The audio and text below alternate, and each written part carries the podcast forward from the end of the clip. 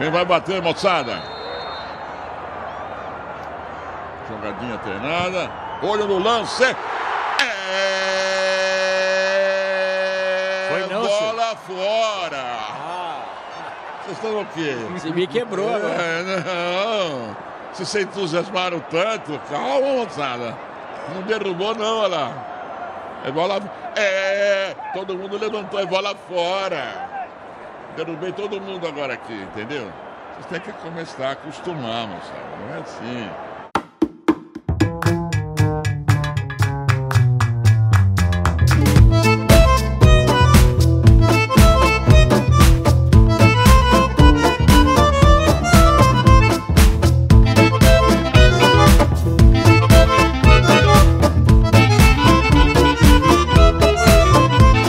Guris e prendas do meu Brasil! Tá começando mais um episódio do Data is New Picanha. Tchê, tudo sereno com vocês? Aqui quem tá falando é o Felipe Valera. Hoje eu tenho um convidado especial, um grande amigo e, como eu gosto de chamar ele, um estudioso do futebol. Um jornalista que há praticamente 10 anos acompanha o cenário nacional e internacional, ah, monitorando todas as novidades, a questão de análise de dados para o esporte e também, né, apreciando sempre um bom jogo. E agora eu quero aqui trocar uma ideia com ele e trazer para vocês algumas pautas muito interessantes. Ah, a gente já vai adiantar que vão, nos próximos dias a gente vai apresentar uma série de episódios sobre esportes e dados, Big Data, Data Science e tecnologia. E hoje a gente está começando com o episódio A Pedra Filosofal do Futebol. Mas eu vou deixar a voz aqui para o Ronaldo agora, para que ele se apresente para vocês. Bom, meu nome é Ronaldo, eu acompanho há muito tempo, desde 2004, 2005, futebol. A questão da evolução da ciência, ela é muito importante, dados também muito importante na evolução do próprio futebol.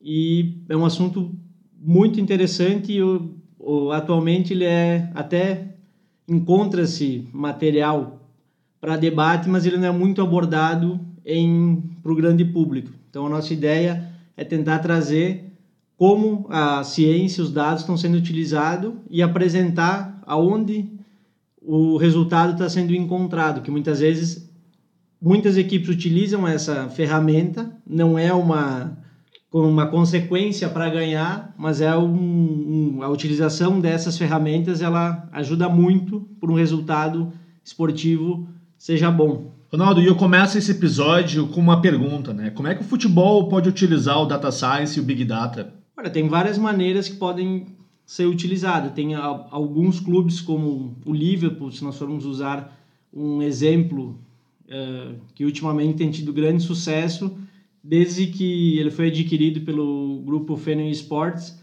ele mudou a, a metodologia, a filosofia interna do clube, uh, se utilizando de várias uh, técnicas, uso de dados, própria questão de contratar profissionais que não fazem parte, vamos dizer assim, do meio futebolístico normal, para poder uh, obter um resultado esportivo a longo prazo.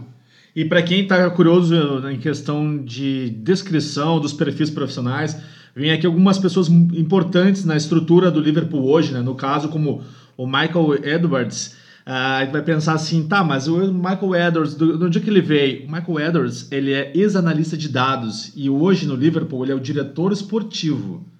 Nisso aí também vem o Ian Graham, que hoje no Liverpool ele tem o papel de diretor de divisão de pesquisa. E o que, que ele é formado? Qual é a formação dele? Doutorado em física teórica. Por exemplo, tem também o Tim Westcott, que é astrofísico, e o Will Spearman, que é doutor em filosofia. Esses dois últimos que eu citei, eles são a dupla que controla, digamos, a equipe de data science do Liverpool. Então, hoje, a gente percebe que, por exemplo, o Liverpool é uma referência na contratação de profissionais com perfis fora do padrão do futebol. Como é que a gente pode ver isso, Ronaldo? Em relação ao futebol brasileiro da América do Sul? É, eu acho que no momento não, não tem comparação, até por uma resistência. Eu acho que tanto América do Sul quanto nível de Brasil é bem complicado de imaginar que um clube brasileiro vai contratar um astrofísico fazendo um, um paralelo com a aldeia com certeza seria uma piada no sala de redação, uma piada na capa de, dos principais jornais o porquê que um clube de futebol estaria contratando um astrofísico, estaria, contratando um doutor em filosofia. Só que o campo de futebol é muito maior do que só as quatro linhas.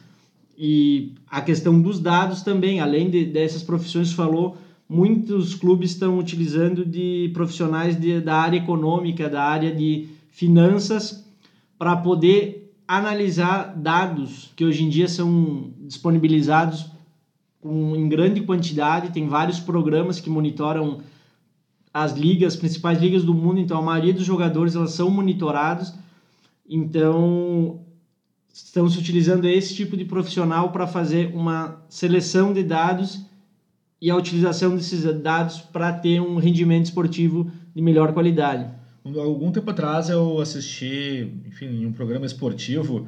Aí depois eu fui atrás e encontrei no YouTube uma entrevista com o Ian Graham. É, o Ian é o diretor de divisão de pesquisa do Liverpool, sobre a formação dele ser um doutorado em física teórica. E agora, no último título agora da Champions do Liverpool, esse cara, nas palavras do Johan Klopp, o técnico Liverpool, foi um dos principais profissionais que trouxe uma série de insights para a equipe técnica, para a comissão técnica, de como o Liverpool deveria disputar as partidas na Champions e praticamente influenciou em vários momentos na própria escalação do time. E aí quando a gente pensa que uh, algumas pessoas trazem o fator atrelado à sorte ou, ou experiência de um técnico, o técnico admite que esse profissional foi um dos principais influenciadores na campanha ou no, na consequência do título, né?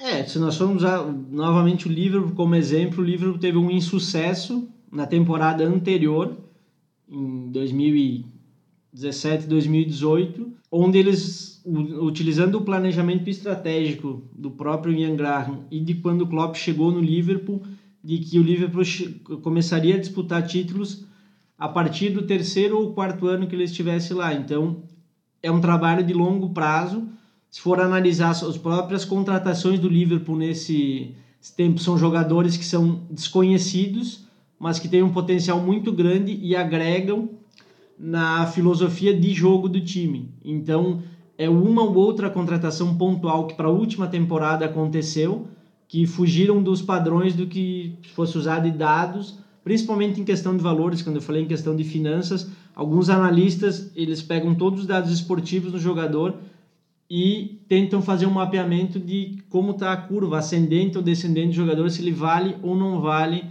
o que está sendo pedido por ele. Então, a maioria desses clubes que se utiliza dessa forma, desse modelo, dessa metodologia de utilização de dados, ciência, dificilmente eles pagam uma exorbitância por um jogador. Todo mundo sabe que eu sou um grande fã de tecnologia, de análise de dados ou o que tiver relacionado. A gente hoje está perdendo uma grande oportunidade no Brasil em que os clubes possam, claro, isso aí tudo depende do orçamento de cada clube, né? Não é uma regra. A gente vou, vou analisar os principais clubes, tá? A Série A do Campeonato Brasileiro. Muitos clubes possuem condições financeiras para criar que fosse uma equipe de, de duas pessoas, né? de dois profissionais focado na análise dos dados que os jogadores geram, enfim, os resultados atrelados às partidas. Hoje, talvez para o futebol brasileiro evoluir, é o momento de que as pessoas tenham humildade e bom senso de reconhecer que os dados são sim importantes. Existem vários clubes no mundo, a gente só está citando aqui rapidamente o Liverpool, mas também tem o Hoffenheim na Alemanha, que é hoje um dos principais clubes em termos de resultados apresentados dentro de campo. O dono do, do Hoffenheim é o Dietmar Hopp. A gente vai falar sobre especificamente ele no próximo episódio. No momento que a gente tem um dono de um clube na Europa que é também dono de uma empresa de análise de dados e ele, com essa expertise, traz para dentro da empresa know-how, uma experiência de como utilizar esses dados, talvez hoje seja o momento dos clubes brasileiros Alguns já usam? Sim, alguns já usam. De uma maneira talvez limitada? Talvez.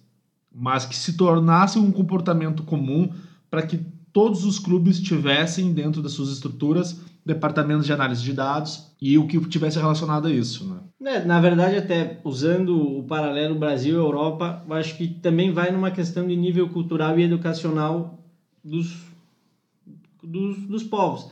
O que acontece muito é que no Brasil ainda se considera que futebol é um futebol que, que se jogava na rua, que a, o improviso vale mais do que uma, uma questão tática, não querendo entrar muito nessa questão, mas os clubes até no Brasil, a maioria deles tem um departamento de análise de dados focado basicamente em futebol, não um, um departamento multidisciplinar com todas essas variáveis, com todas essas uh, profissionais de diversas áreas. Mas a maioria tem, basicamente pelo assunto que nós vamos tratar no próximo episódio, que foi o, su o sucesso da Alemanha no título em 2014. Então, muitos deles vão numa questão de onda. Usa-se tecnologia, eu também vou usar. Mas uma coisa que, usando o exemplo que o Felipe colocou do Hoffenheim, que é basicamente o que falta para o futebol brasileiro conseguir se desenvolver, que é um pensamento em longo prazo e entender o tamanho do clube. Porque o Hoffenheim ele é um clube que tem dono e ele é um clube médio. O dono é multimilionário, ele poderia pegar todo o lucro da, da, da SAP investir no, no Hoffenheim e transformar ele no Real, novo Real Madrid. Só que o pensamento dele não é esse. É um clube autossustentável que se utiliza de, de ciência, de análise de dados para contratar jogadores de diversas partes do mundo e obter um desempenho esportivo que chegue numa, ou, tipo, que seja uh, compatível com o tamanho do clube, que é um clube médio na Alemanha. Ele fica entre os seis primeiros normalmente nos campeonatos, em alguns momentos alcança Champions, dependendo da, da liga que deu no campo, que aí entra também a questão técnica, mas dizer, um jogador que ele tem um, um portfólio de dados muito bom no campo, ele não consegue desenvolver, então ele não tem um rendimento esportivo, mas o Hoffenheim ele poderia ser usado como um case,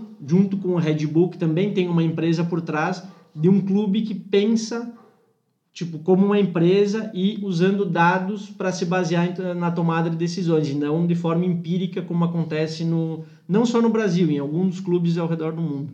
Gurizada, fica nosso abraço, meu agradecimento ao Ronaldo Caos, um grande amigo, um grande filósofo do futebol. Para vocês saberem que os próximos episódios do Datas da Picanha vão continuar nessa temática, esportes e Big Data. Fica a dica para vocês do nosso Instagram, é arroba DITNPicanha. Fica esperto lá, tem muita coisa bacana nos próximos dias. A gente já vai botar as novidades desses episódios que a gente vai lançar. Quem curtiu, quiser mandar para os amigos, para o compadre, para a comadre, vai lá, dá um share aqui nesse episódio e faz todo mundo prestar atenção nesse conteúdo bacana que a gente vai trazer nos próximos dias. Pessoal, meu grande obrigado, hein? Um abração de coração, hein?